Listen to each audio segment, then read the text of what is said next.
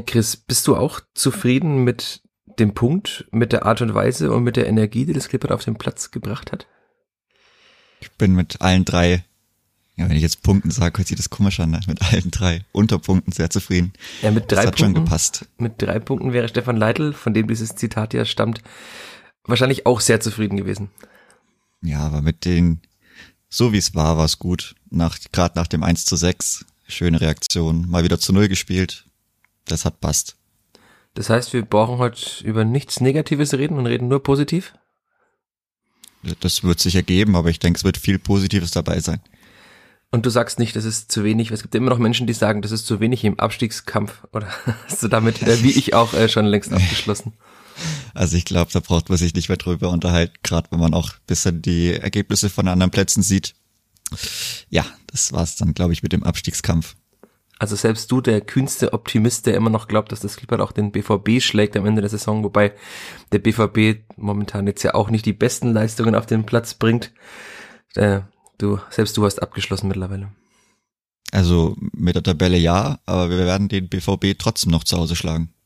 Weil der BVB jetzt ja nach dem Spiel gegen Köln auch nicht mehr Meister werden kann. Endlich sind die Aussagen vom Meisterschaftskampf, der angeblich spannend ist, ja auch äh, überholt und dann bricht der BVB ein, meinst du?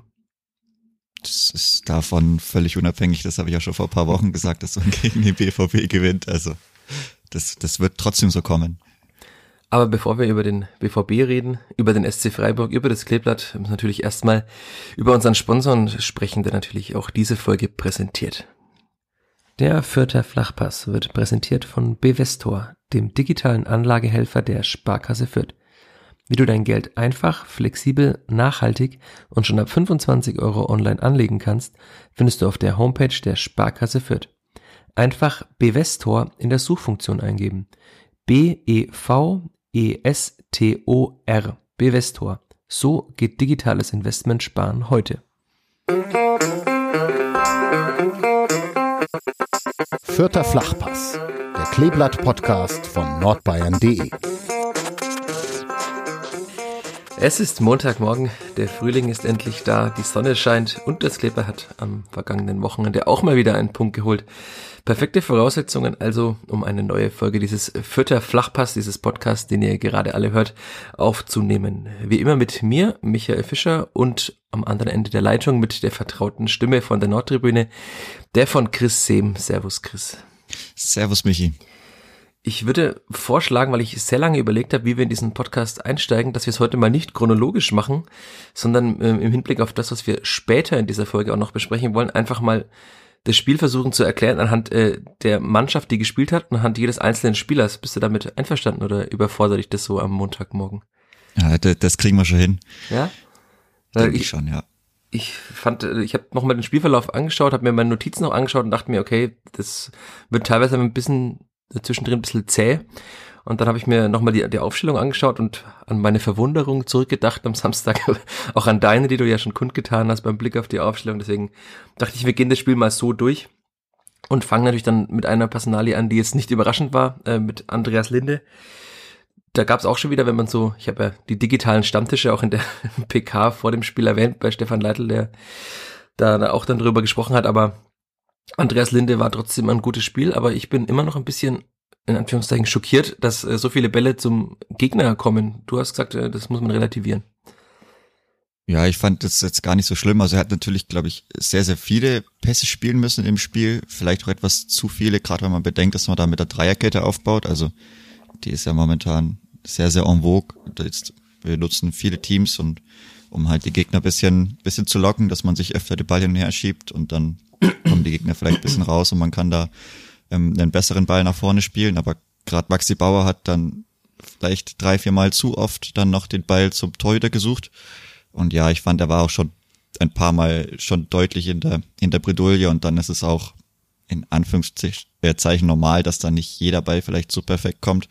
Kam trotzdem noch paar Bälle ordentlich, aber ja, auch wenn es vielleicht dieses Spiel nicht die allerbeste spielerische Leistung des Torhüters war, also gehalten hat er trotzdem super und sein allererstes zu Null-Spiel gemacht. Ja, ich dachte mir im Stadion erst, huiuiui, das sah ganz schön, also der, dieser Aufsetzer in der Anfangsphase von Roland Soloy dachte ich erst, okay, warum hat er den nur so, also gerade noch an den Pfosten gelenkt, aber der ist ganz fies aufgetitscht auf dem Boden und wenn man dann nochmal an das Wetter am Samstag zurückdenkt, das ja erst sehr, sehr schön war und dann sehr, sehr schlecht und dann wieder sehr, sehr schön, ähm, dann war wahrscheinlich der Platz auch einfach nass. Also ich, das sah einfacher aus, als es dann am Ende war. Ich glaube, das war schon ein ekliger Ball zu halten, ne, weil er genau ganz kurz vor ihm aufgesetzt ist. Ja, genau, der setzt quasi vor der Hand direkt auf und also hat er super gehalten. Also auch von hinten sah das gut aus und auch wichtig, dass dann die erste Aktion wieder nicht reingegangen ist, sondern diesmal an Pfosten und wieder weggesprungen ist. Vor allem ist es, glaube ich, auch Stefan Neidl wichtig, weil er ja immer wieder, wenn er über die Torhüter gesprochen hat, darüber gesprochen hat, dass sie die Mannschaft im Spiel halten müssen. Und das hat ja Andreas Linde jetzt dann getan, auch später nochmal gegen Grifo, der ja dann äh, Maxi Bauer hat aussteigen lassen. Also ich fand es auch, das war eine gute Leistung und wahrscheinlich relativiert es tatsächlich. Also wenn er halt nur fünf Bälle spielen muss und davon kommen vier an, dann sieht es anders aus, wenn er 20 spielen muss und davon kommen halt nur 13 an. Ne? Also das ist äh, wahrscheinlich einfach in, mit logisch mit Zahlen zu erklären, da hast du schon recht. Ja.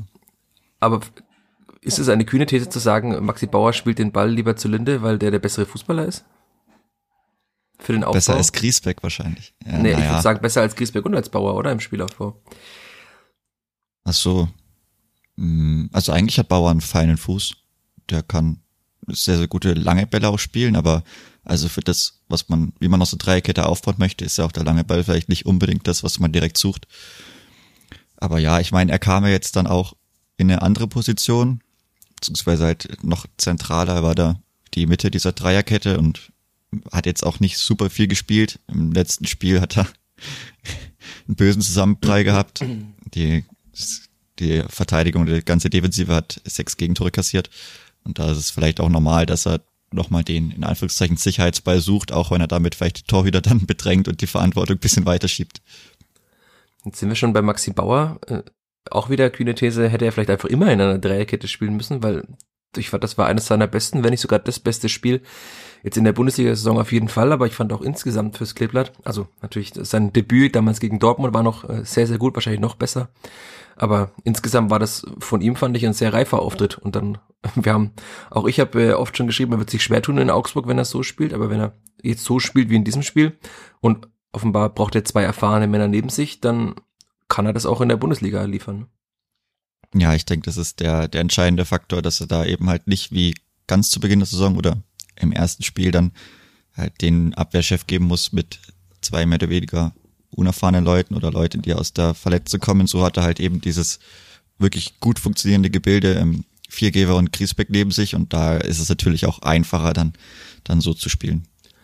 Ich fand es sehr auffällig, dass er als dieser zentrale Innenverteidiger in der Fünfer alias Dreierkette sehr oft sehr weit rausgeschossen ist am Anfang. Also er hat quasi dann oftmals schon Richtung Mittellinie irgendwie den ballführenden Spieler attackiert. Also es war offenbar seine Aufgabe, da dieser Zentrale immer wieder vorzuschieben, weil er ja noch zwei Mann neben sich hatte. Und er hat es dann auch oft bei äh, Flanken getan. Also er ist dann oft in den Rückraum rausgerückt, äh, gerückt, während die anderen irgendwie weiter hinten geblieben sind. Es war schon auffällig, fand ich, dass und das hat ihm aber offenbar gelegen, also weil er hat da sehr viele Zweikämpfe gewonnen. Er hat auch die meisten seiner Kopfballduelle gewonnen. Das war jetzt auch, klar waren das jetzt keine äh, Anthony Modest, die da gespielt haben, aber zum Beispiel jetzt äh, Dimirovic ist ja auch, war, hat man gemerkt, ein sehr ekliger Gegenspieler, der auch mit viel Körpereinsatz spielt. Also ich muss sagen, äh, Respekt Maxi Bauer und äh, muss ein bisschen meine Meinung aus den letzten Wochen revidieren. Ja, ich meine gerade dafür, dass er also halt mehr oder weniger angeschlagen spielt, weil so das mit dem, mit dem Zahn, das steckt man auch nicht so schnell weg und ist dann auch schon ein bisschen Unsicherheitsfaktor vielleicht, gerade in Kopfballduellen. Also hat er, hat er solide gemacht. Dann äh, springen wir nach links oder nach rechts. Äh, wen fandest du besser? Das hat ja auch für manche Diskussion gesorgt. War jetzt äh, Sebastian Griesbeck besser oder Nick Vierheber? Oder kann man es gar nicht vergleichen, weil sie unterschiedliche Spielertypen sind?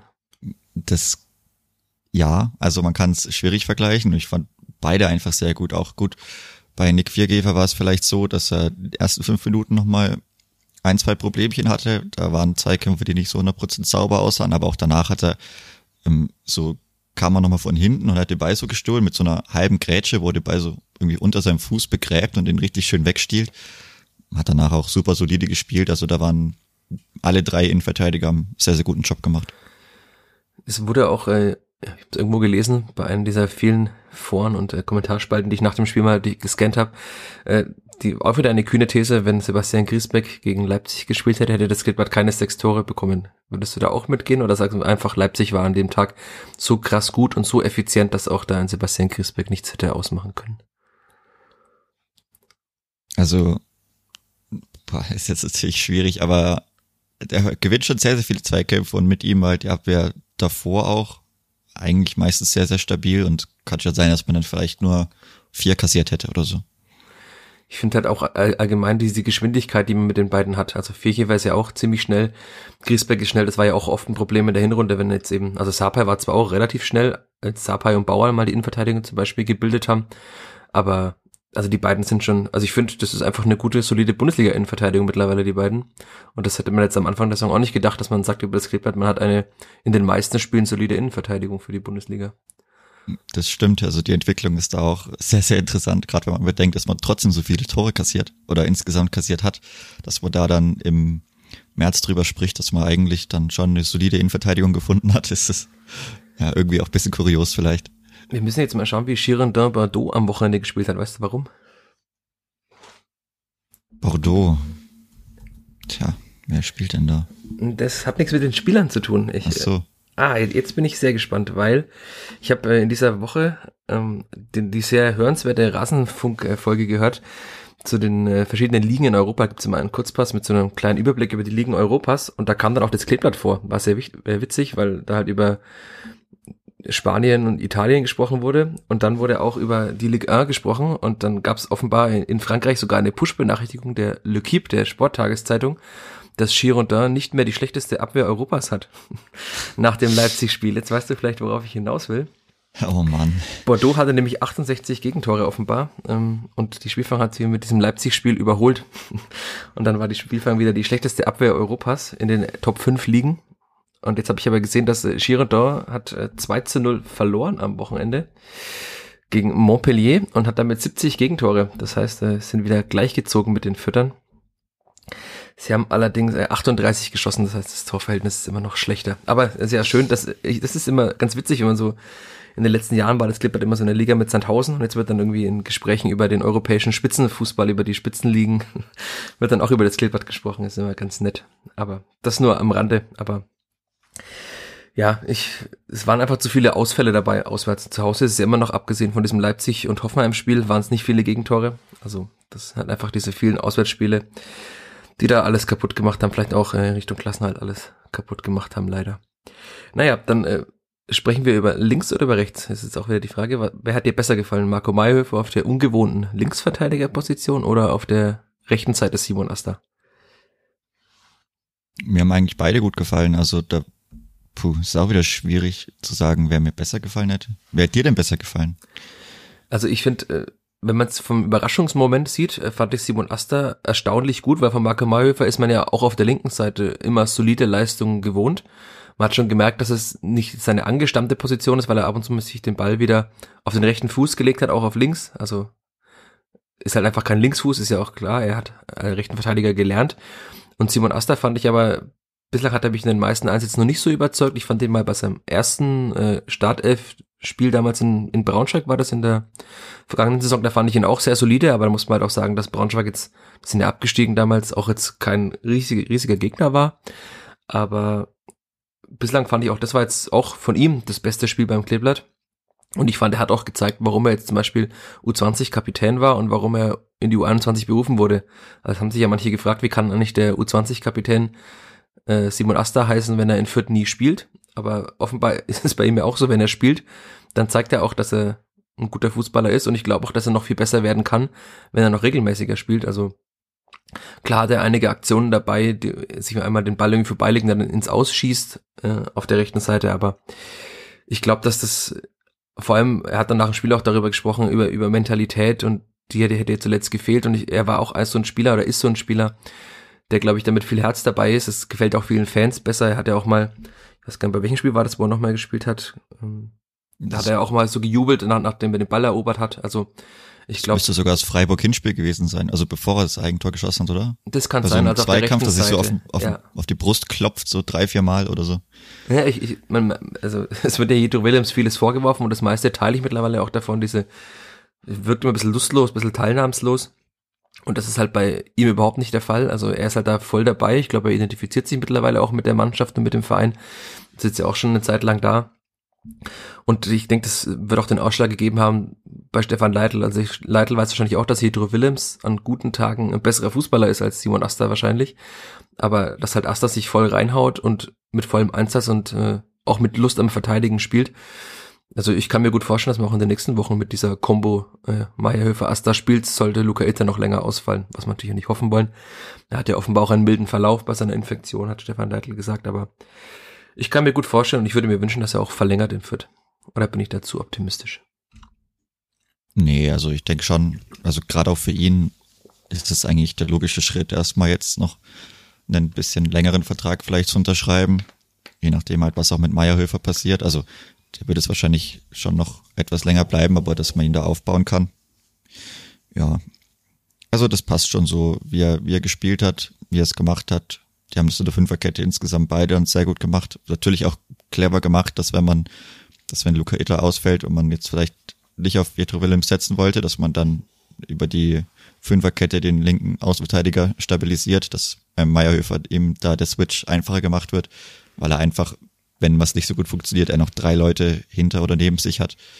Beziehungsweise kann dann auch mal einfacher noch ein, also der linke Innenverteidiger rausrücken, weil dann in der Mitte nicht so direkt ein Loch entsteht, weil man halt immer noch zwei Innenverteidiger hat, auch wenn dann einer noch auf der Seite mit aushilft. Und das hat gut geklappt. Das war, das war eine clevere Überlegung und ja, hat sich ausgezahlt. Ich finde, wenn wir jetzt die Fünferkette abschließen, das Einzige, was äh, den beiden Außenverteidigern fehlt, ist ein bisschen die Torgefahr nach vorne. Also Meyerhöfer hat ja diesen einen Schuss mal gehabt, so vom 16er Eck knapp drüber. Asta, der war, glaube ich, noch knapper, also der sah im, im Stadion sehr knapp aus, äh, über die Latte nochmal drüber. Aber es ist ja bei beiden jetzt nicht so, dass sie die torgefährlichsten Spieler sind. Also wenn man dieses System auch mal in der zweiten Liga spielen will, müssen, glaube ich, beide noch ein bisschen torgefährlicher werden, damit sie halt auch, wenn sie so weit offensiv vorne sind, auch mal einen Ball aufs Tor bringen. Ne? Das ist, glaube ich, bei Mayhofer ein Riesenproblem. Ja. Wenn er schießt, schießt er eigentlich nie aufs Tor. Also entweder, ich erinnere mich ans Bielefeld-Spiel, wo er diese große Chance hatte am zweiten Spieltag. Vielleicht wäre dann einiges anders gelaufen in der Saison, weiß man ja nie. Hatten wir schon oft dieses Thema. Und jetzt auch wieder der Schuss, also er hat jetzt nicht diesen krassen Abschluss. Es gibt natürlich Linksverteidiger in der Bundesliga, die haben bessere Abschlüsse, aber da würden sie auch wahrscheinlich nicht beim Kleeblatt spielen, wenn sie noch besser wären fußballerisch. Wobei man halt auch überlegen muss, also welcher Linksverteidiger hat einen rechten Fuß von den Leuten, die gut und häufig aufs Tor schießen. Ja, er ist ja, ja kein gelernter also, Linksverteidiger. Ne? Ja, eben. Also ich, ich würde es dem jetzt nicht so unbedingt vorwerfen wollen, dass er da in seinem zweiten, dritten Spiel auf links da nicht vorne so 100% aktiv war. Ist halt auch immer schwierig, weil so weiß jetzt nicht, inwiefern das die Gegenspieler dann direkt wussten mit dem schwachen Fuß. Das war in der allerletzten Aktion war es schon auffällig, dass der Verteidiger dann diese leicht angedeutete Flanke mit links verteidigen wollte und Meyerhöfer sich den Ball einfach auf rechts gelegt hat. Ähm, dann halt da abziehen konnte. Aber ja, so ist es schwierig, ihm was vorzuwerfen, weil so oft sieht man ja fußfremde Außenverteidiger eigentlich gar nicht mehr denkst du, keine Ahnung, der berühmteste war früher irgendwie mal Philipp Lahm. Ah, das war schon 2006. Das heißt, das Clipper wird in der nächsten Saison dieses Fußball-Hipster-Team, wo alle sagen, boah, die, die spielen mit einem fußfernen Außenverteidiger. Das ist ja auch dann ein neuer Fußballbegriff. Den wird wahrscheinlich Robert Klaus wieder prägen in irgendeiner Pressekonferenz. Fußferner Außenverteidiger mit dem ballfernen Zehner. Nein. Aber klar, also du hast auch wiederum recht. Und wenn man so spielt wie in der zweiten Liga, dann wird es wahrscheinlich auch eher darauf ankommen, den Ball wieder in den Rückraum zu legen, wo man eine bessere, Zitat, Boxbesetzung, mir tut's jedes Mal weh, es zu sagen hat. Und dann halt irgendwie Julian Green wieder am richtigen Fleck steht oder dann ein anderer Achter, wie auch immer er heißen mag. Paul Seguin würde nicht mehr heißen. Aber damit könnte man auch jetzt Paul Seguin ist die gute Brücke, mit der wir ins Mittelfeld springen können, denn äh, Paul Seguin war nicht in der Startelf. Hat dich das überrascht? Ja, also bei Segui hat es sich überrascht, weil er ja dann doch halt, wie man das mittlerweile auch äh, mitbekommen hat, immer spielt, wenn er fit ist. Im Endeffekt, wenn man es überlegt, war es aber vielleicht auch nicht überraschend, weil er einfach halt auch nicht gut gespielt hat. Die letzten zwei, drei Spiele davor. Eigentlich, ich würde ja. sagen, drei hatten wir auch schon mal das Thema, die drei quasi nach seiner Unterschrift okay. bei Union, das war dann schon auffällig. Also klar ist es schwer, da Kausalität herzustellen zwischen den beiden, aber er war halt gegen Köln war es ja schon so, wo er diesen Anschluss von Regota bekommen hat. In Bochum war er sehr durchwachsen und gegen Leipzig auch wiederum. Also das waren jetzt drei durchwachsene Spiele und da muss man eigentlich sagen, in einer Mannschaft, wo es offenbar auch Spieler gibt wie Raschel, die von hinten reindrängen in die Mannschaft, dann ist es halt einfach auch mal okay, ihn rauszulassen. Also manche hätte sich das früher gewünscht, Film hat immer noch in kleinen Situationen auch gesehen, warum er spielt, aber trotzdem, ich glaube, es hat Stefan Leitl schwer äh, übers Herz gebracht, das zu machen, aber ähm, es war die richtige Entscheidung, würde ich jetzt im Nachhinein betrachtet sagen. Ja, im Nachhinein auf jeden Fall. Also wenn man da gerade sieht, wie dann raschelt die, gut, er hat jetzt dann so einen zweiten Sechser gegeben mit dem, mit dem Dreieck, was wir im Mittelfeld aufgebaut haben. Aber ja, also er, der hat es auch dafür, dass er das erste Mal von Anfang an gespielt hat, hat es wirklich sehr gut gemacht, fand ich. Also technisch beschlagen, hat sich gut durchgesetzt in zwei, drei Dribblings, aber auch, ich fand die körperlich sogar teilweise recht präsent. Also hätte ich mir vielleicht sogar körperlich weniger erwartet im Vorfeld. Also ich fand das schon sehr, sehr solide, also ein gutes Debüt. Ja, vor allem fand ich das mit dem Körperlichen sehr überraschend, weil ich äh, in der Woche zuvor noch mit ihm äh, ein Interview geführt habe, zehn Minuten, der zehn Minuten vor mir stand und der jetzt doch jetzt nicht der breiteste Fußballer ist. Also da ist jetzt Jessic Nakam oder Afimiko Pololo doch etwas breiter zum Beispiel. Und da würde man eher glauben, dass die ihren Körper einsetzen können. Aber offenbar hat er halt die Füße und auch den, den Willen, hat seinen Körper reinzusetzen. Hat, finde ich, sehr viele kluge kleine Bewegungen, hat sich immer wieder angeboten, ist Räume gut zugelaufen. Also ich habe mir dann die ganze Zeit gedacht, äh, warum hat denn eigentlich nicht ein anderer Zweitligist vorher zum Beispiel geholt? Also, dass er jetzt in Fürth die Bundesliga noch mitnimmt, hat er auch gesagt. Und er, er wusste ja wahrscheinlich auch, dass es dann eher in der nächsten Saison die zweite Liga sein wird. Aber ich finde, er hat das Zeug dazu, zu einem prägenden Spieler beim Clipper in der zweiten Liga zu werden, weil er, also fußballerisch hast du gesagt, war er sehr gut. Und die Kombination mit Christiansen, um das Mittelfeld quasi defensiv komplett zu machen, fand ich auch sehr gut, weil Christiansen dann nochmal mehr so diesen es in diesen Zeiten ein blödes Wort, äh, Zerstörer geben kann und so äh, raschelt dann die, die spielstärkere Komponente nach vorne. Er hat sich ja viel mehr nach vorne eingeschalten. Er hat einmal dieses Dribbling gehabt in den Strafraum hinein, wo er vielleicht den Abschluss verpasst zum rechten Zeitpunkt, aber ich finde, was er fußballerisch kann, hat er in jeder Sekunde gezeigt. Stefan Neidl hat auch gesagt, als ich mit ihm über ihn gesprochen habe, dass man also im ersten Training schon gesehen hat, was er für ein überragender Fußballer ist. Und das haben ja auch alle in Dortmund gesagt. Ich erinnere mich an die Einschätzung von äh, Global Soccer Network, die ich damals auch für einen Artikel verwendet habe, die ihm auch, äh, sagen wir mal, eine gute Zukunft versprochen haben äh, mit dem Format internationaler Klasse-Spieler. Das fand ich äh, etwas hoch. Ist wahrscheinlich auch einfach nur eine Kategorie in einem Ranking, aber insgesamt äh, finde ich ein sehr guter Transfer. Er hat jetzt gezeigt, warum er spielt. Ich, mich würde es überraschen, wenn er jetzt in Frankfurt nicht wieder spielt. Also ich fand es sehr, sehr gutes Debüt und ich freue mich jetzt ein bisschen den Text über ihn zu schreiben, weil es noch so schöne Zitate gibt von seinem Vater aus der Dortmunder Zeit, aber das sollten alle Hörerinnen und Hörer mhm. einfach in dieser Woche mal auf nordbayern.de schauen. da kann ich ein bisschen spoilern. Aber da, da, also da bin ich gespannt, wenn du sagst, dass er was, oder wenn du meinst, dass er nächste Woche wieder spielt. Also, äh, beziehungsweise in, in zwei Wochen dann, ähm, nach der Länderspielpause. Glaubst du nicht? Äh, so habe ich, ich habe noch gar nicht so drüber nachgedacht ist halt die Frage, lässt das Seguin noch mal draußen? Ich meine, der hat jetzt, ja, ist wieder ein kleiner Sprung, aber nach der Einwechslung fand ich ihn auch nicht gut. Also gerade die ersten paar Minuten waren irgendwie gar nichts. Ja, er wirkte irgendwie wie in einem krassen Tief. Also auch ja. nach dieser Einwechslung, es war jetzt dann das vierte Spiel, wo er nicht gut war. Stefan Neidl hat ja nach dem Spiel sehr viel über ihn gesagt. Also auch, dass viel auf ihn reingeprasselt ist, er sich alles sehr zu Herzen nimmt. Vielleicht auch, hatten wir auch schon mal, dass man, ich fand schon leise Piffe auch gehört hat und so gewissen Unmut im Stadion gegen ähm, Leipzig.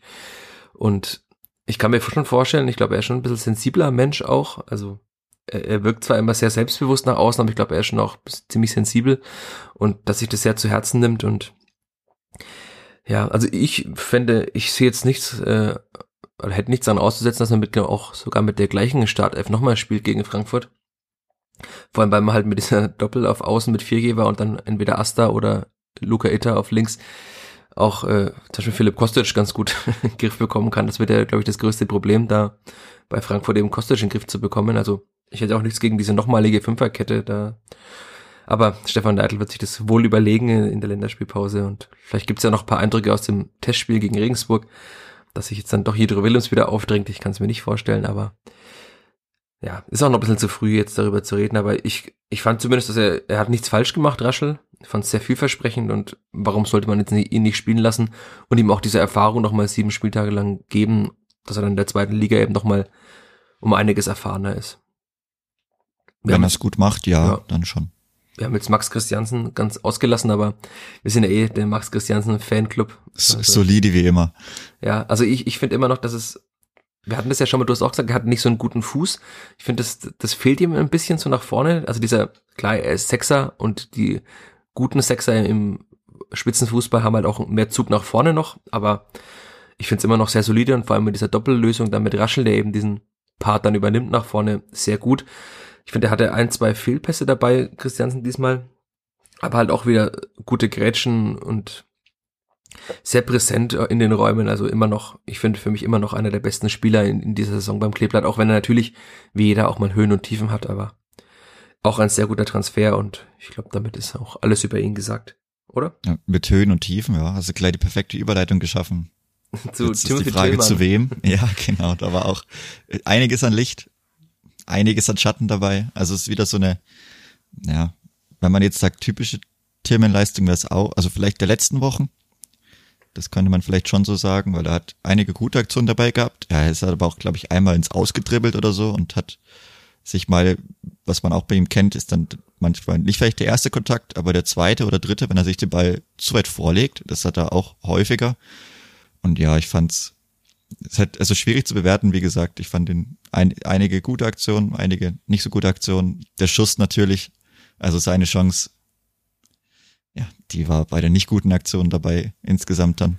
Ja, vor allem ist es halt, wenn man jetzt so defensiv schon spielt und darauf bedacht ist, kein Gegentor zuzulassen, dann muss man halt auch diese, den einzigen Schuss aus Tor übrigens im Spiel schon wieder, äh, muss man halt dann auch einfach mal nutzen. Und das war ja schon eine sehr große, große Chance. Da kommt jetzt dann, also wir springen gleich noch zu Jamie Leveling, aber die Vorlage mit der Hacke war schon auch sehr gut. Also wie er den Doppelpass da mit der Hacke weiterleitet. Und dann muss er ihn wahrscheinlich einfach machen. Ganz interessant fand ich in der Halbzeit war Jeremy Dutzjak beim Sky-Interview, das habe ich mir nochmal am Samstagabend angeschaut, hat er gesagt, der erste Kontakt ist, vielleicht, weil du gerade auch von ersten und zweiten Kontakt gesprochen hast, der erste Kontakt von Tillmann, sagte Dutzjak, sei nicht gut gewesen, weil wenn er ihn weiter nach innen zieht, hat er eine bessere Ausgangsposition, um zu schießen. Ähm, ist Dutzjak jetzt auch nicht der abschlussstärkste Spieler, aber er ist halt ein technisch sehr starker Spieler. Das sind halt so, so Kleinigkeiten. Vielleicht, wenn er ihn weiter nach innen zieht, hat er quasi mehr Raum rechts von Flecken, in denen er reinspielen kann oder reinschießen kann. Aber klar, also ich muss da immer dran denken, dass Stefan Leitl mal gesagt hat, er hat Tillmann vor der Saison gesagt, er hat die quasi die Zehnerposition ist frei äh, von Sebastian Ernst, weil Sebastian Ernst ist weg. Und er, er erwartet von einem Zehner aber auch, äh, ich glaube, er hat damals gesagt, er erwartet von dem Zehner auch Statistiken oder Zahlen. Also und äh, das fehlt halt bei Tillmann, das hat aber auch bei Green gefehlt, das fehlt bei Nielsen. Also Duziak hat das bisschen mittlerweile besser gemacht, weil er hat ja auch zwei Tore schon und dann und an einem Doppelpfostenschuss äh, in Köln. Also das ist, glaube ich, so ein bisschen das Problem, dass der Zehner auch natürlich durch diese offensive Ausrichtung, er hat jetzt auch Tillmann in dem Spiel eigentlich immer in so einem 5-2-3 zentral vorne gepresst, also er war sehr weit im, auf dem Feld vorne, dass halt einfach auch ein paar mehr Tore machen muss. Und das fehlt ihm halt leider noch ein bisschen. Deswegen auch an dieser Stelle Werbung. er sollte seinen Vertrag verlängern. Ich glaube, so ein, so ein Jahr nochmal wirklich Stammspieler, als dominanter Spieler auch in, in einem irgendwie guten System bei der Spielvereinigung in der zweiten Liga wird ihm für die Entwicklung, glaube ich, auch nochmal sehr, sehr gut tun. Ja, auf jeden Fall. Noch, dass er noch viel, viel häufiger in solche Situationen kommt, dass er das lernt, wie er das auszuspielen hat. Ich fand es halt auch, wie gesagt, also ich live in der Aktion und die war ja auf dem, auf dem anderen Tor, da bin ich schon danach etwas, ja, war ich ein bisschen sauer vielleicht, ganz leicht, weil ich da auch schon geschrien habe, so was war das, also für mich sah es nach einem echt schlechten ersten Kontakt aus. Ich fand auf den Videoaufnahmen dann vielleicht, dass er, ja, entweder war es der erste Kontakt oder so der halbe, zweite oder, oder das war die Schrittfolge, irgendwas hat nicht wirklich gepasst, dass es, dass er ganz leicht aus dem Rhythmus gekommen ist und dann natürlich auch der Abschluss, also viele bemühen das Wort uninspiriert vielleicht zu häufig, aber diesmal war es aber wirklich uninspiriert, also ich weiß nicht, was der Schuss sein sollte, aber der war sehr, sehr schlecht auch. Also nicht nur die Position, dann der Abschluss war aber wirklich schlecht. Also ich weiß nicht, wie er da einen Teuter überwinden will. Weiß nicht, also. Nee, in der zweiten Liga geht es. Es wäre ihm nichts mehr, naja, nee, also mit dem Schuss nicht, also. Naja, schau mal wirklich nicht, nichts mehr eingefallen Schuss einfach. gegen Düsseldorf an, den, ja, okay, kann auch gut, nicht, nicht von den, ja. reingehen konnte. Also das ja, gibt das auch ist, schlechte Tore in der zweiten Liga. Den habe ich mir schon auch so oft, ja, wobei Kastenmeier meint ja, ähm, dass er auf, mit gewissen Dingen schon auf Manuel Neuer Niveau wäre. Gut. Spielt es in der zweiten Liga teilweise gegen Abstieg, aber naja. Ja, den, das mag vielleicht stimmen, aber trotzdem geht er auch in der zweiten Liga meistens nicht rein, wenn ich den, also der Abschluss, das weiß er auch selber, der war nix. Und was auch nix war, fand ich schon wieder leider sein Freistoß. Also, ich weiß nicht, ob das der einzige war, der so schlecht war, aber das ist halt das Problem, dass halt beim Kleeblatt offenbar so viele Standards einfach so schlecht kommen. Also der war wieder dann auf den ersten Spieler, also quasi genauso wie bei Green, als dann der Konter von Leipzig passiert ist, war ja auch aus einer ähnlichen Position. Und da man hatte man den Vergleich dann von Emil Forsberg, wie er dieses vor dem 1 zu 5 äh, vergangene Woche, wie er diesen Freistoß so, so scharf genau über den ersten Spieler und perfekt auf den Kopf platziert am 5-Meter-Raum hingebracht hat. Und es klappt beim Clippert übrigens nie, irgendwie nie. Und ich frage mich immer, warum, ob man das nicht trainieren kann. Also, das ist ja auch, hat nichts mit Nervosität zu tun. Stefan Leitler hat ja mal gesagt, das hat mit, einfach mit mentaler Frische zu tun, dass man sich nochmal quasi den Ball hinlegt, durchatmet, sagt, wo will ich ihn hinhaben und spielen dann einfach dahin, weil dass er das kann eigentlich, hat man ja schon oft gesehen. Er hat schon einige gute Standards getreten. Er hat auch eine sehr gute Technik eigentlich. Und deswegen verwundert mich das immer wieder, dass diese Standards beim Clipboard so schlecht kommen. Ist ja auch egal, wer sie schießt irgendwie. Also, wer sollte denn beim Clipboard überhaupt die Standards schießen? Ich finde, Tillmann ist immer noch der Beste, der sie treten kann, aber er macht es leider oft zu durchschnittlich. Hm, ja, also ich fand zwei, drei von, von Willems auch gar nicht so verkehrt. Und er hat jetzt noch nicht sehr viele getreten. So, Rigotta hat ja auch mal ein paar Mal die getreten. Da war auch, also paar waren okay, paar jetzt nicht, aber das ist allgemein Thema, das muss besser sein, weil das ist einfach der Aktion, da ist der nächste Spieler ganz, ganz viele Meter entfernt, der kann auch nicht näher kommen. Ich habe in einem gewissen Maße unendlich Zeit oder ich kann mir selber überlegen, wie viel Zeit ich brauche, wann ich die Ball spielen will und wie ich die Ball spielen will. Was in der Mitte passiert, da habe ich als ausführende Person jetzt relativ geringen Einfluss, aber ich kann schauen, dass der Ball dahin kommt, weil ich bin unbedrängt. Ich kann mir den so auf den Grashelm legen, wo ich ihn hin habe, ob ich da noch mal eine kleine Kuhle davor haben möchte, dass er wegen erhöht liegt oder was weiß ich. Aber das muss besser werden. Das hat ja auch, ich glaube, Streich sogar in der PK noch angesprochen, dass sie viele Standards hatten, aber auch viele eben nicht so gut kamen. Also, aber das ist natürlich in Fürth schon mittlerweile leider ein sehr, sehr großes Problem. Dann ist es auch egal, ob man, ob man Abnehmer in der Mitte hat, ne? Also mhm. wenn der Ball nie dahin kommt. So bei den Ecken finde ich es gar nicht so schlimm mit der Variante, dass man oft den ersten Spieler oder den ersten Pfosten versucht. Das sieht dann oft halt auch blöd aus, weil dann oft der Verteidiger da ist, aber das ist schon okay mit dem Versuch, den weiterzuleiten. Aber was dann aus dem Spiel kommt, also die Freistöße aus dem offenen Feld, ist schon äh, sehr, sehr schwierig. Ja, vor allem, also man hat ja Spieler wie jetzt Griesbeck hat das schon gezeigt, dass er da Kopfen kann und wenn er mal frei zum Kopfball kommt, dann bringt er ihn auch aufs Tor, aber er kommt ja fast nie frei zum Kopfball, weil er halt einfach keine Flanken bekommt. Das ist dann schon sehr schade. Aber du hast jetzt gerade Freiburg angesprochen, die hatten ja tatsächlich elf äh, Ecken, das war schon eine krasse Zahl. Ich habe mir jedes Mal gedacht, dass ich in der Woche zuvor äh, gehört hatte, dass Freiburg ja äh, 20 Tore und damit 47 Prozent all seiner Tore äh, aus Standards geschossen hat. Und ich dachte mir bei jeder Ecke, okay, irgendwann wird's mal passieren. Auch wie im Hinspiel, also da war ja diese eine Ecke, wo danach kurz danach Griesbeck ausgewechselt wurde, weil er nicht in den Zweikampf kam. Und aber das muss man sagen, hat das Klippert echt gut hinbekommen. Also wir hatten das ja schon mal, dass es gut war, dann war es wieder in den letzten Spielen eher weniger gut bei Standards, aber jetzt also elf Ecken gegen die beste Standardmannschaft der Liga zu verteidigen, fand ich gut. Streich hat gesagt, vier, glaube ich, kamen nicht gut und konnten geklärt werden. Ja, stimmt auch. Aber auch in der Mitte hat einfach jeder Spieler einfach alles weggeklärt. Also das passte zu dieser konzentrierten Abwehrleistung. Muss man auch mal lobend hervorheben, finde ich. Ja, auf jeden Fall. Das hast du gerade schon Branimir Gotha angesprochen, dann springen wir doch auf die letzten zwei Positionen in diesem ja, wir haben ja 5-2-3, würde ich mal sagen, gegen den Ball war es, äh, auf die beiden Stürmerpositionen. Branimir Gotha, ich, ich tu mich schwer, also es war ein besseres Spiel von ihm, er war sehr motiviert, er ist weite Wege gegangen, ist viel gelaufen, hat auch, ich finde, teilweise eine, eine Situation ist er mal über so, was hat, 30 Meter am Freiburg hinterhergelaufen, hat dann den Ball erobert. Also an Einsatz mangelt es ihm nie. Ich finde, es ist wirklich immer wieder gut, wie er das macht aber er kommt halt kaum zu Abschlüssen und er hat auch wieder keinen einzigen Torschuss gehabt in dem Spiel. Also eine wurde geblockt in der ersten Hälfte. Ich weiß nicht, ist er zu oft auf sich allein gestellt in der Offensive? Auch natürlich bedingt durch eine defensive Ausrichtung oder macht er in Anführungszeichen was falsch? Das ist eine gute Frage. Also es gab ja allgemein nicht wirklich viele Aktionen und oft hatten die Freiburger auch noch einige, also es haben zum Beispiel auch halt im Block immer viel, viele Leute ist der Klassiker halt immer gemeint, dass man jetzt abziehen müsse. Auch wenn dann noch sechs Beine dazwischen sind, aber das ist ja egal, sobald man im Umkreis von 25 Metern von, vom da ist, sollte man Tschüss. immer abziehen, ja, immer, egal von wo, egal ob das der schwache Fuß ist, egal ob der Ball hoppelt oder was weiß ich. Ja, ich, ich weiß jetzt, puh, es ist schwierig. Also ja, die Situation hat er, glaube ich, nicht gehabt. Er ist diesmal wirklich auch nicht in die Situation reingekommen. Ja, war für ihn auch schwieriges Spiel, aber hat sich aufgerieben. Ich glaube, er hat durchgespielt auch. Müsste durchgespielt ja. haben. Ja. ja. ja, ich meine, vorne dann auch, Leveling hatte, hat er einen Schuss gehabt. Also er hat die, die Nee. Vorlage gehabt, aber eigentlich, ja, wie gesagt, es kam ja nur der eine aufs Tor. Also genau.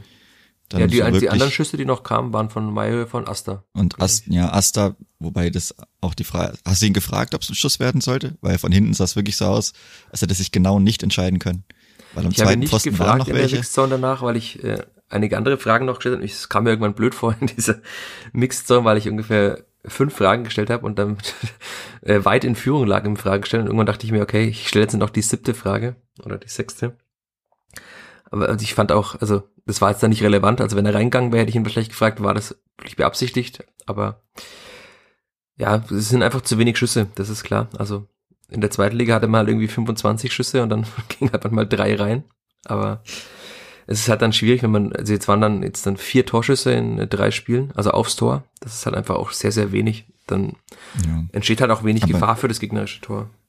Das stimmt, aber ich sag mal, also gegen Freiburg ging es auch nicht drum, dass man da das vorne reinmacht. Ne? Also da waren ja nach dem letzten Heimspiel wirklich andere Tugenden gefragt. Die Reaktion und das, was man sich gewünscht hat, das wurde ja auch gebracht. Das muss man ja auch, also mal so hervorheben, dass es dann vorne vielleicht nicht für mehr gereicht hat. Ja, vielleicht, wenn man so eine, gut, man hat jetzt keine Cannstatter Kurve da irgendwo, aber wenn da vielleicht wieder mehr Aber möglich eine gewesen wäre. Nordkurve, haha, Ja, schlechter Wortwitz. einen, ja, gut. Das, ja, da möchte ich jetzt nicht weiter drauf Müssen wir den eingehen. Gag erklären? Ich weiß nicht. Nein, bitte nicht. Das ist, das hat mir schon März schon vor dem Anpfiff gereicht, weit vom Anpfiff. Nee, aber genau, wenn man da vielleicht noch was hat, da kann man auch so, aus so Halbchancen und so einem Klappenspiel vielleicht noch mal, dass es da noch mal einen Push gibt oder was weiß ich. Aber so, das 0 zu 0, das nehme ich auf jeden Fall so mit, das unterschreibe ich so. Das ist gut, sehr, oder ja, in Anführungszeichen sehr gut nach dem 1 zu 6 gegen Leipzig. Und das hat so gepasst an dem Samstagnachmittag. Jetzt hast du Jamie Leveling nur mit einem Halbsatz erwähnt. Müssen wir noch kurz über ihn auch sprechen. Ich, also, man kann das auch wieder von zwei Seiten sehen. Ich glaube, er war jetzt nicht gut in dem Spiel, aber er hat halt auch einen der besten, wenn nicht sogar vielleicht derzeit den besten deutschen Innenverteidiger als Gegenspieler. Also es war auch undankbar, dieses Spiel gegen Nico Stotterbeck. Ja, ich glaube, Schlotterbeck hat kaum Zweikämpfe verloren. Also muss, muss man ihm wirklich lassen. Ich mag ihn persönlich nicht, aber also die Leistung, die er gebracht hat, die war schon ordentlich, also die war schon sehr ordentlich. Da hat man wirklich wenig Land gesehen. Und ja, also er hat halt, wie gesagt, diese Vorlage mit der Hacke, die war wirklich echt klasse. Also auch wie, es- wie es da von hinten rausgespielt wurde, dann eben auf Tillman da das Spiel wirklich schnell gemacht, guten Raum offengelegt. Und ja, sonst ist es halt für ihn auch schwierig. Also er ist ja auch einer, wenn er von Anfang an spielt, dann ja, reicht's auch vielleicht nur für 60 Minuten durch seinen, durch seinen Körper. Also er reicht sich dann ja schon auch viel auf. Und dann ist irgendwann vielleicht so ein bisschen die Luft raus. Und wenn es halt am Anfang dann immer zäh ist und man vielleicht nicht diese Räume hat oder die sich eventuell im weiteren Spielverlauf ergeben, dann ist es manchmal schwierig, wenn er nicht direkt ganz am Anfang schon die Aktion hat, wenn es noch ein bisschen ungeordnet ist. Dann wäre es ja gut, wenn man einen Einwechselspieler hätte, der torgefährlich ist. Müssen wir noch über Harvard Nielsen sprechen, weil er durfte ja auch, ich glaube, dann waren es mit Nachspielzeit 34 Minuten spielen. Und ich fand auch, mit er war auch, hat da jetzt auch wieder gezeigt, warum er nicht öfter von Beginn an spielt, oder? ja, auch ein Spieler, der ganz klassisch einfach außer Form ist, denke ich. Also das ist jetzt auch schon einige Wochen so, dass da nicht wirklich sehr viel bei rumkommt. Auch gut, ich glaube, das war jetzt weniger der Faktor in diesem Spiel, aber auch in den Spielen davor, wenn er reinkommt, um halt auch hohe Bälle, mal Kopfballduelle zu gewinnen, gewinnt er für mich zu selten. Er schätzt die Bälle auch viel zu oft komplett falsch ein. Und ja, einfach einer, der außer Form ist. Bei ihm läuft ja dann der Vertrag auch aus und ich denke, das wird es dann wahrscheinlich auch gewesen sein, weil er dann für die zweite Liga einfach äh, zu teuer ist und man ihn mit dem restlichen Kader, den man hat, wahrscheinlich gut genug ersetzen kann. Ja, vor allem, weil man muss ja immer sehen, er ist jetzt dann auch, glaube ich, er ist 93 geboren, also er wird auch 29. Also ist jetzt auch ein Anführungszeichen ein alter Spieler. Ist zwar blöd, weil er ist jünger als ich, aber äh, ist er auch ein, ein älterer Spieler, er ist ein relativ teurer Spieler, nehme ich auch an. Das wurde ja auch schon implizit mal von Rashid Susi so gesagt. Also das ist jetzt nicht der das ist ja auch klar, also er ist ein, war einer der Stützen der Aufstiegsmannschaft, ist ein erfahrener Profi, der wird jetzt äh, natürlich mehr Geld verdienen als Dixon Abiyama, das ist auch klar. Und äh, die Frage ist halt, ob man erstens mal das Gehalt spart und es womöglich, also angesichts der Leistungsfähigkeit, woanders investiert, zum Beispiel, um womöglich Nick Vierchever zu halten, der ja als einziger einen Bundesliga-Vertrag hat, nur. Also das fände ich zum Beispiel das Geld da besser investiert, weil offensiv kriegt man auch mal einen, kann man einem jungen Talent mal die Möglichkeit geben. Robin Kehr kommt hoffentlich irgendwann zurück, hat dann noch durch seine Schnelligkeit nochmal ganz anderen Push vielleicht für ein Spiel, wenn man mal führt und der Gegner aufmachen muss. Also dann quasi mit Abiyama und Kehr so die letzten 20 Minuten bei einer 1-0-Führung fände ich jetzt auch ganz okay. Also durch diese Geschwindigkeit. Und dann muss man vielleicht einfach noch einen jungen Stürmer holen, der Nielsen einfach ersetzt, der aber halt billiger ist und einfach vier, fünf Jahre jünger. Also das ist schade, ist ein sehr sympathischer Spieler, hat viel geleistet für die Spielvereinigung, hat sich, glaube ich, auch sehr mit dem Verein identifiziert, hat sich sehr wohl gefühlt hier, hat vielleicht auch sogar die beste Zeit seiner Karriere in Fürth erlebt, aber muss man jetzt auch sagen, dass es in der Bundesliga auch jetzt von ihm. Er hat zwei Tore, davon das wichtigste gegen Union Berlin, also damit hat er auch seinen Platz in den Geschichtsbüchern des Vierter Fußballs sicher, aber auch das zweite Tor gegen Bielefeld war ja auch eher glücklich, weil er da irgendwie die, die Schulter von dem Bielefelder Verteidiger anköpft und von da geht der Ball ins Tor. Also eigentlich nur eineinhalb Tore in jetzt dann, glaube ich, er hat 23 Spiele gemacht oder 24, das ist schon auch sehr, sehr wenig. Ja. Damit machen wir das Spiel zu, oder? Ich denke schon, ja. Ist auch nicht es, wir haben schon jetzt einiges drüber geredet. Also ich denke, das Spiel ist abgehakt. Ja, ist witzig. Wir haben 40 Minuten fast über dieses Spiel geredet und ich dachte mir am Anfang, ja, so 0 -0. 20 Minuten über 0-0 kriegen wir hin, weil wir haben ja noch einen zweiten äh, Programmpunkt in diesem Podcast. Aber dann können wir jetzt ja fliegen quasi überleiten zum zweiten Programmpunkt, weil wenn es schon um die Zukunft geht, ja. Genau um die Zukunft und auch, wie ich vorhin angedeutet habe, ich habe ja nicht äh, ohne Grund angefangen, die Mannschaft quasi anhand der Einzelspieler, anhand der Aufstellung durchzugehen bei diesem Spiel, weil du dir, Chris, äh, gewünscht hast, dass wir im Podcast mal endlich äh, die mögliche Aufstellung in der nächsten Zweitligasaison besprechen. Ich würde jetzt einfach dir das Wort übergeben, weil ich habe mir meine aufgemalt. Du hast gesagt, du hast deine im Kopf. Ähm, fangen wir vielleicht einfach an. In welcher Formation würdest du denn gern spielen? Äh, ja, ich habe es mir einfach mal einfach gemacht, habe mir die Raute zurückgeholt, weil das passt eigentlich ganz gut mit den Spielertypen, die man jetzt schon hat. Ist ja auch kein Zufall. Der Spoiler habe ich auch hier stehen. Oh, ja gut, dann bin ich mal gespannt, wie viel, wie viel wir gleich haben, wie viel unterschiedlich. Wahrscheinlich ist eher mehr gleich als unterschiedlich. Aber gut, also wir müssen jetzt auch sagen, wir gehen jetzt davon aus, gut, also wer hat noch Vertrag, wer könnte nächstes Jahr noch Vertrag haben und bei wem ist es realistisch, dass er bleibt oder wie wir das halt einschätzen, das muss man vielleicht dazu sagen, nicht, dass da jemand jetzt noch Leute vermisst. Aber da wird man dann auch drüber reden, also das, das kommt schon noch. Ja gut, hinten im Tor Andreas Linde, ich denke. Da muss man wenig drüber sagen. Wollen wir kurz drüber sprechen, wer sein Ersatz wird? Was glaubst du? Äh, Leon Schaffran sitzt auf der Bank. Glaubst du, dass man Sascha Buchert verabschiedet? Ja. Okay. Also ich, ich glaube es mittlerweile nicht mehr, okay. weil er, ne, weil ich, ich finde, er ist so gut eingebunden in die Mannschaft. Die Frage ist halt, ob, ob äh, Sascha Buchert das will, ob, ob er da will, Nummer ja, das, zwei das, da bleiben will. Das habe ich mal überlegt. Also ich denke, der möchte schon vielleicht noch mal zwei Saisons spielen, aber weil ich finde, er ist immer noch sehr engagiert, auch im Training, ist nach dem Spiel immer wieder bei Linde auch.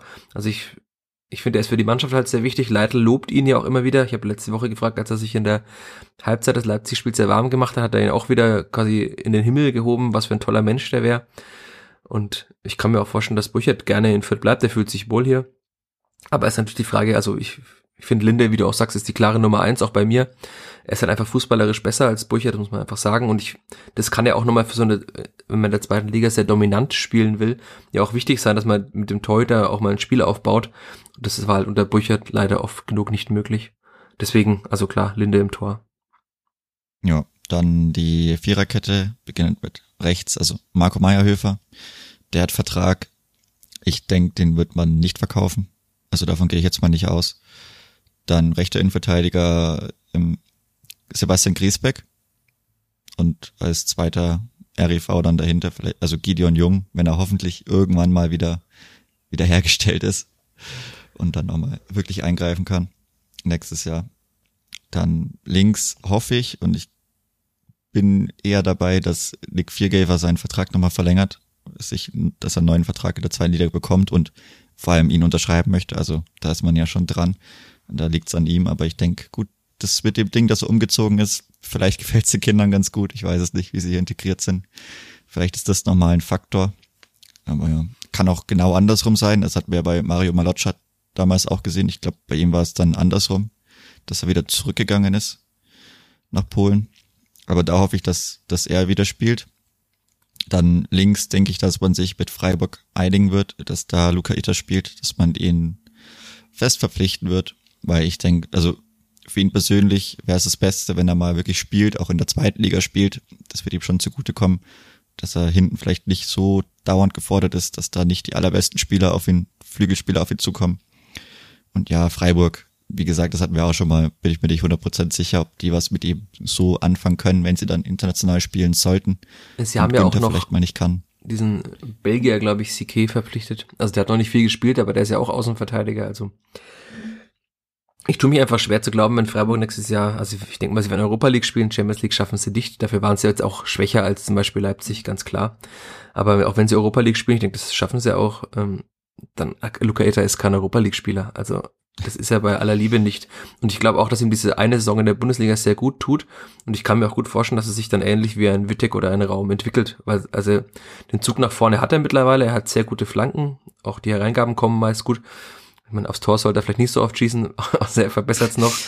Aber ich finde, das wäre auch für die zweite Liga. Also diese Viererkette, wenn sie so spielt, ist für mich eine der besten der zweiten Liga. Egal, wenn ich, also klar, kann sein, dass der HSV drin bleibt und dann auch eine gute Viererkette hat, aber oder Also Schalke. eine, eine Viererkette mit einem international erfahrenen Viergeber, also da noch viel besser was zu finden in der zweiten Liga, da ja, viel Spaß auf jeden Fall. Also wenn, Was wenn man ist denn, den wenn äh, Nick Viergeber nicht bleibt?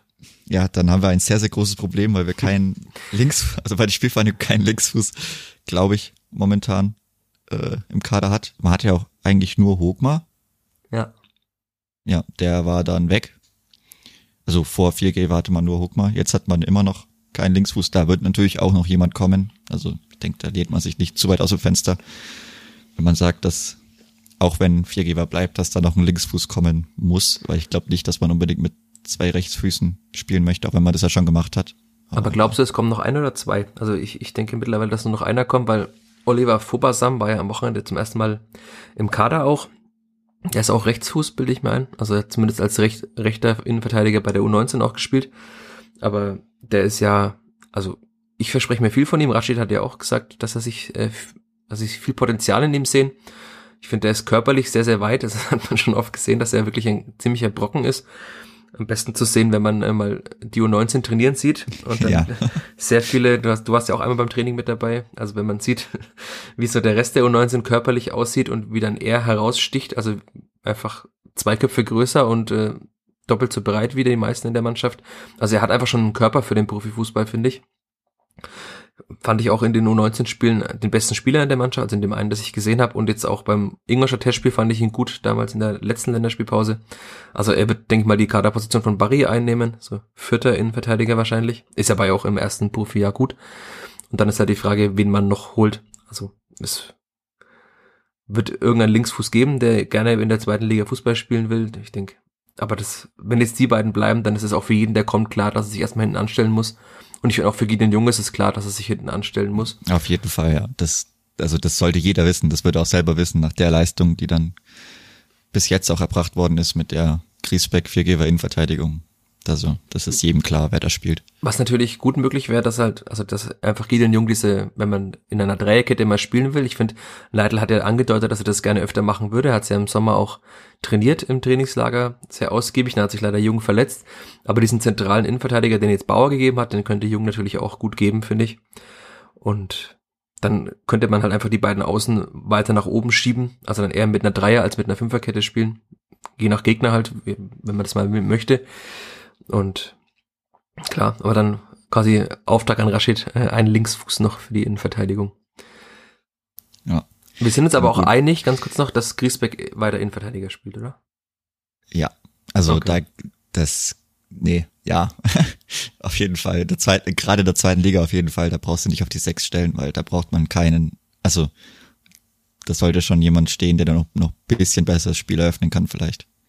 Wer steht denn dann dem- bei dir auf der 6? Ja, da steht bei mir Max Christiansen. Ich glaube nicht, dass er verkauft wird, weil dann jemand anderes verkauft wird und das Geld dann reicht.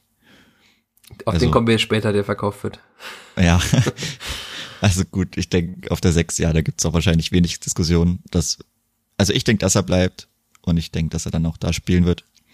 Dann Braucht man noch einen glaub, wir zweiten Sechser hinter ihm oder ist dann quasi Raschel die logische Option, weil er auch die Sechs spielen kann? Ja, den könnte man auch nach hinten ziehen. Äh, Stefan Neidl hat jetzt mehrmals gesagt, dass diese Doppelsechs ja seine angestammte Position ist. Äh, hat er bei Dortmund auch, in, also bei Dortmund 2 in der dritten Liga teilweise gespielt. Er hat aber zu mir jetzt dann gesagt, damit kann man dann ins Mittelfeld springen, dass er gerne den linken Achter gibt, weil sein großes Vorbild ist Andres Iniesta. Äh, also fehlt wahrscheinlich noch ein bisschen was zu der Klasse von Iniesta, aber äh, linker, ein linker Achter ist ja derzeit jemand anderes beim Klippert. Wer ist es denn bei dir dann in der Raute? Also bei mir wäre jetzt äh, Raschel der rechte Achter gewesen. Okay. Und links ähm, Timothy Tillman, wie gesagt, der sollte das Zweitli Zweitliga-Jahr auf jeden Fall noch mitnehmen. Also ich weiß es auch nicht, ob gerade so ein großer Markt für ihn dann trotzdem noch da ist. Ich, ich hoffe auch, dass er nochmal den Vertrag unterschreibt, dass nicht nur die Option ähm, gezogen wird. Ja, dann hat man das zentrale Mittelfeld. Ich weiß nicht, ist da bei dir? Wer spielt da bei dir? Ja, ich habe jetzt Raschel und in Klammern Green geschrieben. Also das hängt auch natürlich auch von ab, ob ich habe jetzt Raschel hinter Christiansen in Klammern geschrieben und Green hinter Raschel auf der 8 äh, geschrieben. Ich glaube, das wird schon ein Zweikampf zwischen beiden, weil also so durchschnittlich und oder teilweise auch schlecht, wenn man es hart sagt, Green in dieser Bundesliga-Saison war, hat er ja in der zweiten Liga angedeutet, dass er das Zeug hat, da ein überdurchschnittlicher Spieler zu sein und auch die Liga zu prägen, fußballerisch, weil er einfach die Gegner nicht so stark einfach sind. Das hat man immer wieder gemerkt, dass er halt körperlich keine Chance hat in der Bundesliga. Aber also, ich glaube, Stefan Neidl ist ein großer Fan von Julian Green. Er kann ja auch die 10 spielen, da kommen wir jetzt dann gleich dazu. Das sehe ich aber auch jemand anderen. Also, dann ist er bei mir jetzt derzeit ein äh, Ersatzspieler nur. Aber natürlich ist es äh, für die zweite Liga dann auch ein sehr guter Einwechselspieler oder Rotationsspieler. Also da, wenn andere Vereine hätten wahrscheinlich gerne einen Julian Green als äh, Spieler Nummer 12 oder 13 im Kader. Ja, genau. Auf der 10, da kommt er nämlich bei mir jetzt auch zur Sprache. Da ist jetzt aber natürlich, also jetzt erstmal Dutzjak auf der 10, aber man weiß ja auch, auch aus seiner Vergangenheit, der ist gern mal verletzt. Hat man jetzt in Fürth auch schon mitbekommen mittlerweile. Ich dachte, du sagst aus seiner Vergangenheit, dass er gerne mal den Verein wechselt. nee. Naja. Ja, er, er hat ja doch eine bewegte Vita. Er hat schon bei Schalke gespielt und bei Dortmund, beim HSV und bei St. Pauli. Was, was willst du jetzt andeuten? Also, nichts, äh, nichts will ich Nein, nein, nein, nicht da, da, da, nein, nein, da denke ich nicht hin. Nee, also ich denke, weil dieser Verein hat ja die Möglichkeit noch aufzusteigen sogar. Ja, komm, ja, das, das, ja. Nein, ich, ich glaube auch, dass er das in der zweiten Liga auch wieder das das ist auch wieder so ein Spieler, der halt da perfekt aufblühen kann, weil er da dominant sein kann, weil er hm. als Zehner auch einer der besten Zehner der Liga wäre. Also allgemein diese Mannschaft bis jetzt dahin ist für mich wenn sie denn so Top spielt. 3. Top ist für mich eine Top 3 Mannschaft. Es wird uns oft vor die Füße fallen, wenn im Herbst wieder die ersten vier Spiele nicht gewonnen werden, wie im Aufstiegsjahr, aber. Ja gut, dann gewinnt man halt fünf danach, das wäre ne, Also ich finde, wenn diese Mannschaft so zusammenbleibt, wenn Asusi das schafft, wenn Leitl auch der Trainer bleibt, mit, und ja. alle diese Spieler, die Erfahrung aus der Bundesliga jetzt haben, dann sind die für mich also ganz klarer Aufstiegskandidat. ist aus meinem Mund, der immer als der Pessimist oh, gilt, oh, oh. Äh, ganz böse, vor allem, wenn man ja weiß, dass meistens das Gegenteil entsteht. Und der Tippermund, ja. Eieiei. Naja, auf jeden Fall. Ja, Green wäre dann die zweite Option auf der 10. Ich sehe dann auch wieder dann eher auf der 10 vielleicht so ein ähm, ja, Ernstkandidat, der da doch nochmal paar Mal auch ähm, Bälle über die Linie drückt, wenn er in der Situation ist in der zweiten Liga. Ich fand ihn auch in der Vorbereitung zur Bundesliga, hat er ja ein paar Mal den Zehner gegeben. Da war das ordentlich. Also auch für die zweite Liga, da braucht man vielleicht ja, da wird man sich wieder spielerisch durchsetzen können.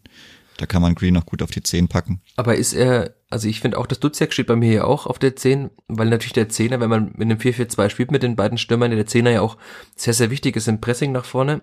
Und ich finde, da ist Duziak auch nochmal einiges vor Green, weil er einfach, also ich finde, er ist irgendwie ein bisschen dynamischer und auch ein, ein Ticken Zweikampf. Also ich glaube, fürs Pressing ist Duziak auch besser geeignet, dass er dann da quasi den Ernst gibt und zentral zwischen den beiden Stürmern auch anläuft, damit man Dreier quasi drei Stürmer hat, die pressen oder drei Angreifer. Ja, also Duziak kommt ja auch aus der Linksverteidigerposition oder die hat er länger begleitet auf jeden Fall. Also da gibt es schon auch eine defensive Ausbildung. Ich denke, das merkt man schon. Also auch manchmal dann, natürlich hat er jetzt nicht unbedingt den Körper, aber dass er da teilweise schon weiß, was er macht. Also ich würde dann auch erstmal natürlich ähm, Dutzek auf der 10 sehen. Und jetzt äh, ist natürlich ähm, interessant, wer dann, wer dann vorne spielt.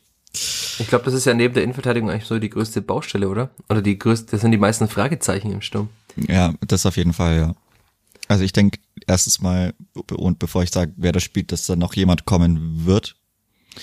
denke ich. Ich denke, dass vorne spielen werden Kapitän Branimir Gutta.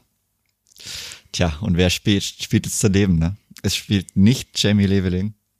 Spielt er bei dir nicht, weil er verkauft wird oder weil Bei mir wird er für 7,5 plus x Millionen verkauft, ja. Okay, da muss er aber noch ein paar Tore schießen in der Saison wahrscheinlich. Oh, weiß ich nicht. Also er würde dann, das ist ja eben den Trumpf, den man hat, dass man ihn als Erstligaspieler noch verkaufen könnte. Das wäre ja besser, als wenn man jetzt ganz, ganz theoretisch jetzt mit ihm in die zweite Liga geht. Dann ist natürlich danach, auch sollte man aufsteigen, der Marktwert vielleicht ein Ticken geringer. Also ich weiß nicht, er hat schon angedeutet, auch gegen gute Mannschaften, dass er sich immer wieder durchsetzen kann. Er ist U21-Nationalspieler, er hat jetzt schon auch ein paar Tore gemacht, hat auch gegen Leipzig das gute Tor gemacht, hat gegen Bielefeld ein gutes Tor gemacht. Also die Tore, die er gemacht hat, waren schon auch nicht verkehrt, würde ich sagen. Vor allem waren sie alle aus dem Spiel heraus. Ja, und er ist jetzt jung, hat jetzt auch mittlerweile schon gut einige, also viele Profispiele gemacht. Also ich denke schon, dass der Markt für ihn da ist. Aber für 7,5 Millionen, glaube ich, in der Pandemie, da müsste schon ein englischer Verein Ja, kommen. in- in der sagt, Pandemie, aber Newcastle, ist jetzt- wir geben euch 15 Millionen. Ja, gut, Newcastle, die wollen jetzt Neymar holen. Aber ja, was weiß ich, ein englischer Verein, da würde er sogar mit seinem Körper gar nicht so verkehrt sein. Nur mal so, also so ganz nebenbei. Aber ja, also der Markt, es sollte schon da sein, würde ich sagen. Und ich würde ihn jetzt auch nicht für 5 Millionen verkaufen. Glaubst wär du, mir dass zu 5 wenig. Die, ich, ich glaube, dass 5 Millionen die Schmerzgrenze sind. Ab Echt? fünf. Also mit, mit dem Vertrag, den er hat, da kann er ja nochmal aufsteigen und man könnte ihn dann verkaufen, weil er immer noch Vertrag. Ja, immer noch. Jetzt hat er halt noch zwei Jahre Vertrag. Wenn man nochmal aufsteigt, hat er nur noch ein Jahr. Ein Vertragsjahr, sage ich, drei Millionen. Boah, wenn er dann aber 18 Tore in der zweiten Liga schießt und dann, keine Ahnung, 22 Jahre alt ist, weiß ich nicht. Ich glaube ja gar nicht, dass er in der zweiten Liga so viele Tore schießt, weil er da diese Räume nicht hat, in die er laufen kann.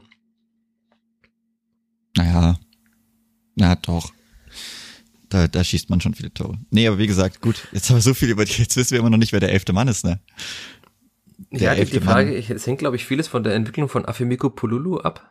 Weil Ja. ich finde, er hat von den Anlagen, ist er nämlich ein ganz ähnlicher Spieler wie Jamie Leveling. Also er hat auch diesen Körper, er kann den Ball, so finde ich sogar noch einen Tick besser festmachen als äh, Leveling sogar.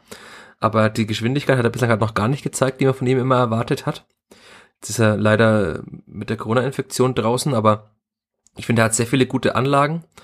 Ich habe noch gar nicht viele Abschlüsse von ihm gesehen. Also im Training, wenn ich war, wurden selten Abschlüsse trainiert. Da würde jetzt mancher sagen, okay, das müssten sie vielleicht mal öfter machen. aber Es Also- ist auch immer nur das Dienstagstraining, ne? ja, Also, na, Mittwoch war ich auch ab und zu schon. Aber Oh. die, die entscheidenden Einheiten sind ja dann immer unter Ausschluss der Öffentlichkeit, alles unter Ausschluss der drei Journalisten, die kommen. Und ja, also mir fehlt da noch ein bisschen das, äh, paar Spiele, die ich von ihm sehen muss, um zu wissen, ob er in der zweiten Liga auch spielen kann. Ich glaube, Stefan Leitl muss da noch mehr von ihm sehen, auch mal in Spielen. Also deswegen hätte ich jetzt gerne das Testspiel gegen Regensburg am Freitag gesehen. Ich bin leider, leider, habe ich mir das Wochenende mal freigenommen, weil es das einzige ist bis zum Saisonende, wo man noch mal frei nehmen kann. Verlängertes Wochenende. Aber also ich fand auch beim Testspiel in Ingolstadt, da, da hat er ja mit Dixon Abiyama im Sturm gespielt. Das äh, hat so gar nicht funktioniert mit den beiden zusammen irgendwie. Also die beiden bilden schon mal nicht das Sturmduo, würde ich mal so frei sein zu sagen für nächste Saison. ja. Also ich habe jetzt erstmal Pululo aufgestellt und wechselt Dixon Abiyama in der 60. Minute ein. Einen klassischen Leveling-Auswechsler. Und dann, Und dann bringt man noch Robin Kehr für Hagota in der 75. Ja, oder 78. Das kann durchaus sein, ja. ja. Bei ihm muss man auch was mal schauen, bei Robin Kerne. Wie kommt er zurück? Wie, zwei waren jetzt auch mehrere Verletzungen. Wird auch sehr, sehr interessant. Man, man kann ja auch sehen, wie es ein Spieler raushauen kann nach einer großen Verletzung. Da haben wir jetzt einen Linksverteidiger, der sich davon anscheinend immer noch nicht wirklich erholt hat. Ja. Also da bin ich auf jeden Fall sehr gespannt, wie er zurückkommt. Ich meine, natürlich ist er noch sehr, sehr jung, aber puh, hat auch schon einiges mitgemacht an Verletzungen und an Ausfallstagen. Ja, das ist, man kann halt schlecht mit ihm planen, ne? Das ist das Problem daran. Weil ich finde, wenn er gespielt hat in der zweiten Liga, gefühlt hat er ja zwei Tore in 15 Minuten geschossen, so viel wie er gespielt hat.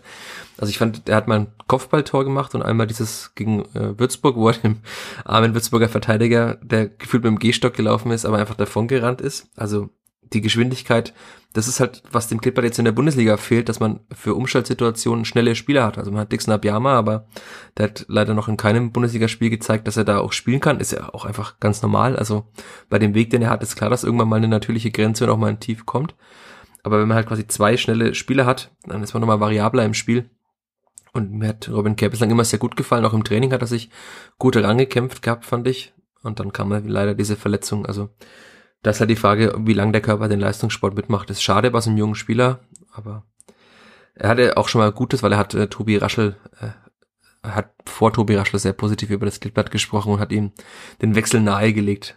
Zitat ja, Raschel, alle, er hat gesagt, dass alle in Fürth sehr freundlich sind. Ja, gut.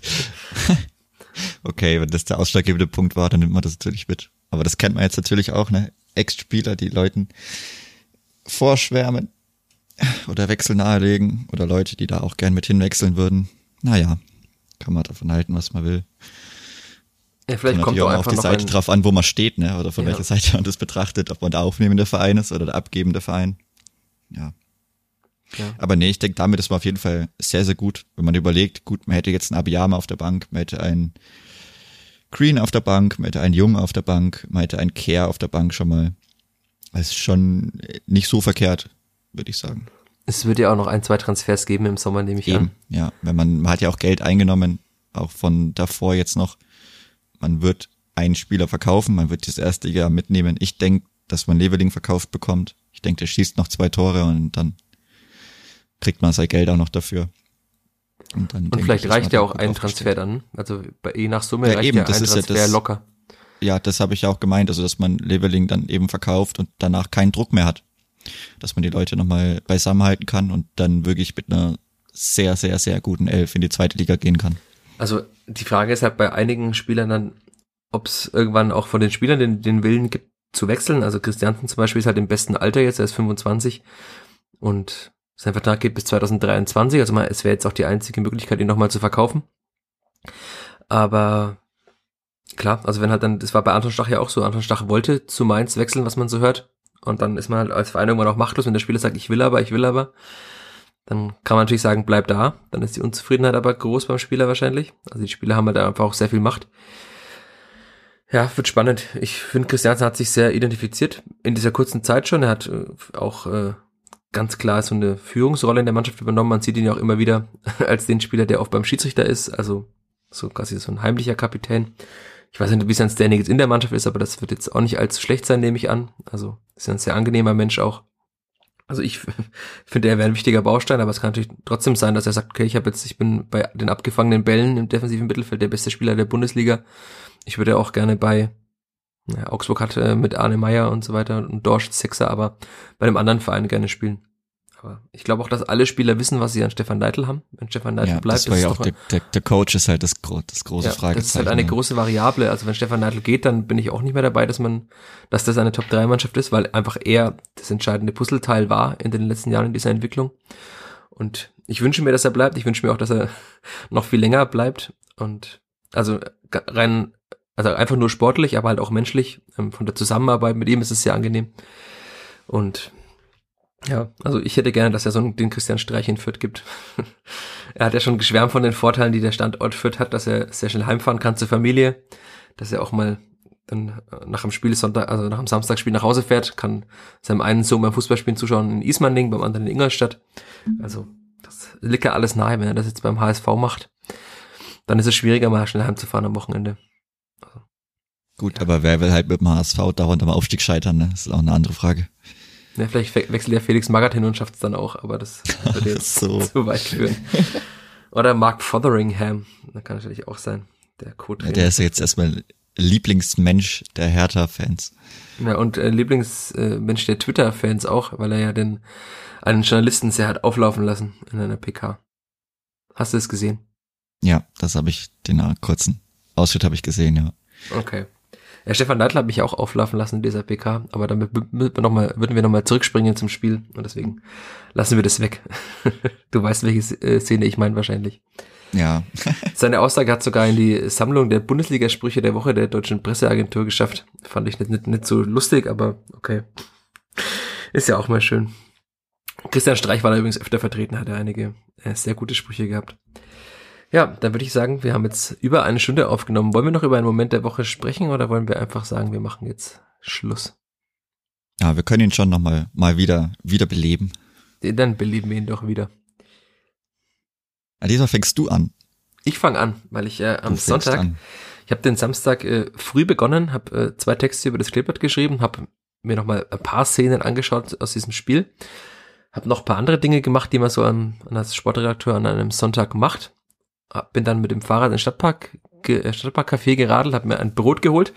Grüße an meine Freunde, damit die was zum Abendessen hat, weil äh, ich am Abend nach Höchstadt gefahren bin zum Oberliga Eishockey Playoffs. Höchstadt Alligators gegen die Tilburg Trappers aus den Niederlanden, was ja schon ganz witzig ist, weil es wäre ja wie wenn das Kleeblatt gegen AZ Alkmaar spielen würde oder gegen Ajax Amsterdam. Das ist eine holländische, niederländische Mannschaft, die in, den, in der deutschen Oberliga mitspielt, dritte Liga im Eishockey. Und die haben in Höchstadt im, ja, sagen wir mal, äh, Fußballnostalgier würden sagen, in dem wunderschönen äh, Höchstädter Eisstadion gespielt, weil das keinerlei Komfort hat. Und ich war schon lange nicht mehr beim Eishockey, ich war schon lange nicht mehr in Höchstadt, früher war ich da öfter mal. War ein schöner Abend, aber leider haben die Höchstadt Alligators zweimal böse Onkels im Stadion gespielt. Unter anderem nach dem Spiel sehr, sehr lange. Wir haben noch lange nicht genug, was mich dann auf der A3 bei der Heimfahrt äh, dazu gebracht hat, das ganze dieses Lied im Kopf zu haben, was ich sehr, sehr schlimm fand. Und jetzt ist der Ohrwurm wieder weg gewesen und in dem Moment, in dem ich drüber rede, muss ich wieder an böse Onkels denken. Jetzt politisch nicht ganz so meine Band und ja, äh, ich hoffe, dass beim Kleeblatt niemals die bösen Onkels im Stadion gespielt werden, aber da glaube ich, ist der Verein weit genug und auch die Fanszene etwas weiter als die in Höchstadt, um sowas zu verhindern. Aber jetzt bist du dran. Ja, ich hätte sogar noch eine Frage zu dem Moment der Woche. Hat ja, jemand einen Zahn Frage. verloren? Äh, das weiß ich nicht. Es gab aber in den ersten acht Minuten schon zwei Faustkämpfe. Also es kann gut sein, aber die Spieler sind natürlich auch etwas besser geschützt als beim Fußball. Sonst das wäre ja dann langweilig. Also ich kann mir vorstellen, dass der, der Torwart einige Schmerzen hat von Höchstadt heute, weil der also er wurde mehrmals sehr hart attackiert. In den Playoffs geht's ja auch immer um viel. Ja, einer der beiden Faustkämpfe ist auch daraus resultiert, dass äh, ein, Hö ein Höchstädter Spieler seinen Torhüter quasi rächen wollte, der zu hart angegangen wurde von einem, einem Tilburger. Und am Ende wurde er mit voller Wucht ins Tor gefahren, ist da voll hingekracht, der Arzt war auf dem Eis, also da denkt man immer, im Fußball ist manchmal sind manche Situationen hart, aber im Eishockey geht's da körperlich schon nochmal anders zu. Also ich glaube, der hat heute schon einige Schmerzen von der kleinen Zehe bis zum, naja, sagen wir mal, bis zur linken Schläfe wahrscheinlich hoch. Also, aber ich, es ist schön. Es lohnt sich auch da mal hinzufahren. Also, die A3 ist nicht schön zu fahren. Das Problem ist, man könnte jetzt den ÖPNV empfehlen, aber es gibt keinen Bahnhof in Höchstadt. da muss man dann von Erlangen mit dem Bus hinfahren, was auch sehr weit ist. Also, wenn jemand ein E-Bike hat, vielleicht mit dem Fahrrad hinfahren, wenn man kein Auto fahren will.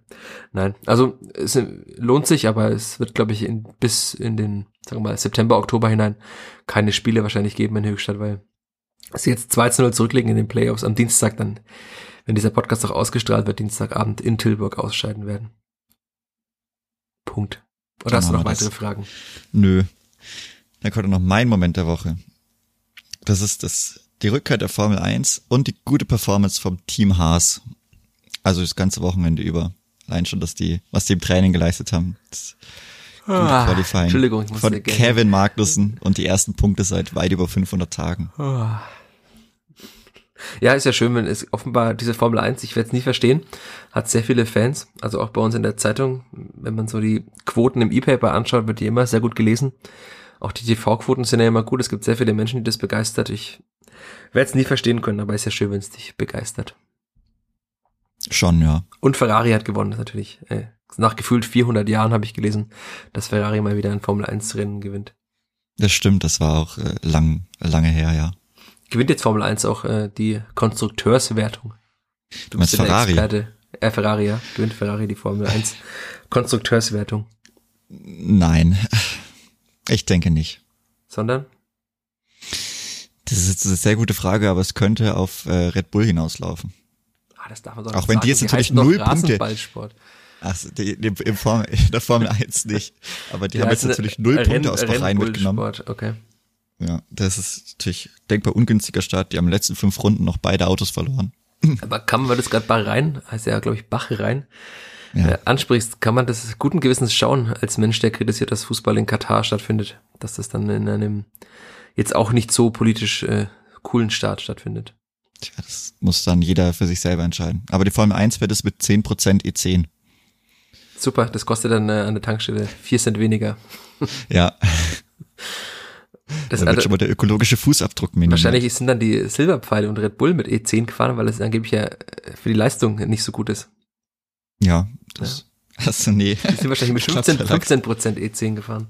Aber die, bei, die, die, bei Red Bull, um das jetzt so abzuschließen, da war es sogar so, dass die, ich glaube bei Verstappen oder so, müsste Dr. Helmut Marko am Ende gesagt haben, die nur noch einen Liter Sprit im Tank hatten. Und die haben ja ordentlich große Tanks, ne?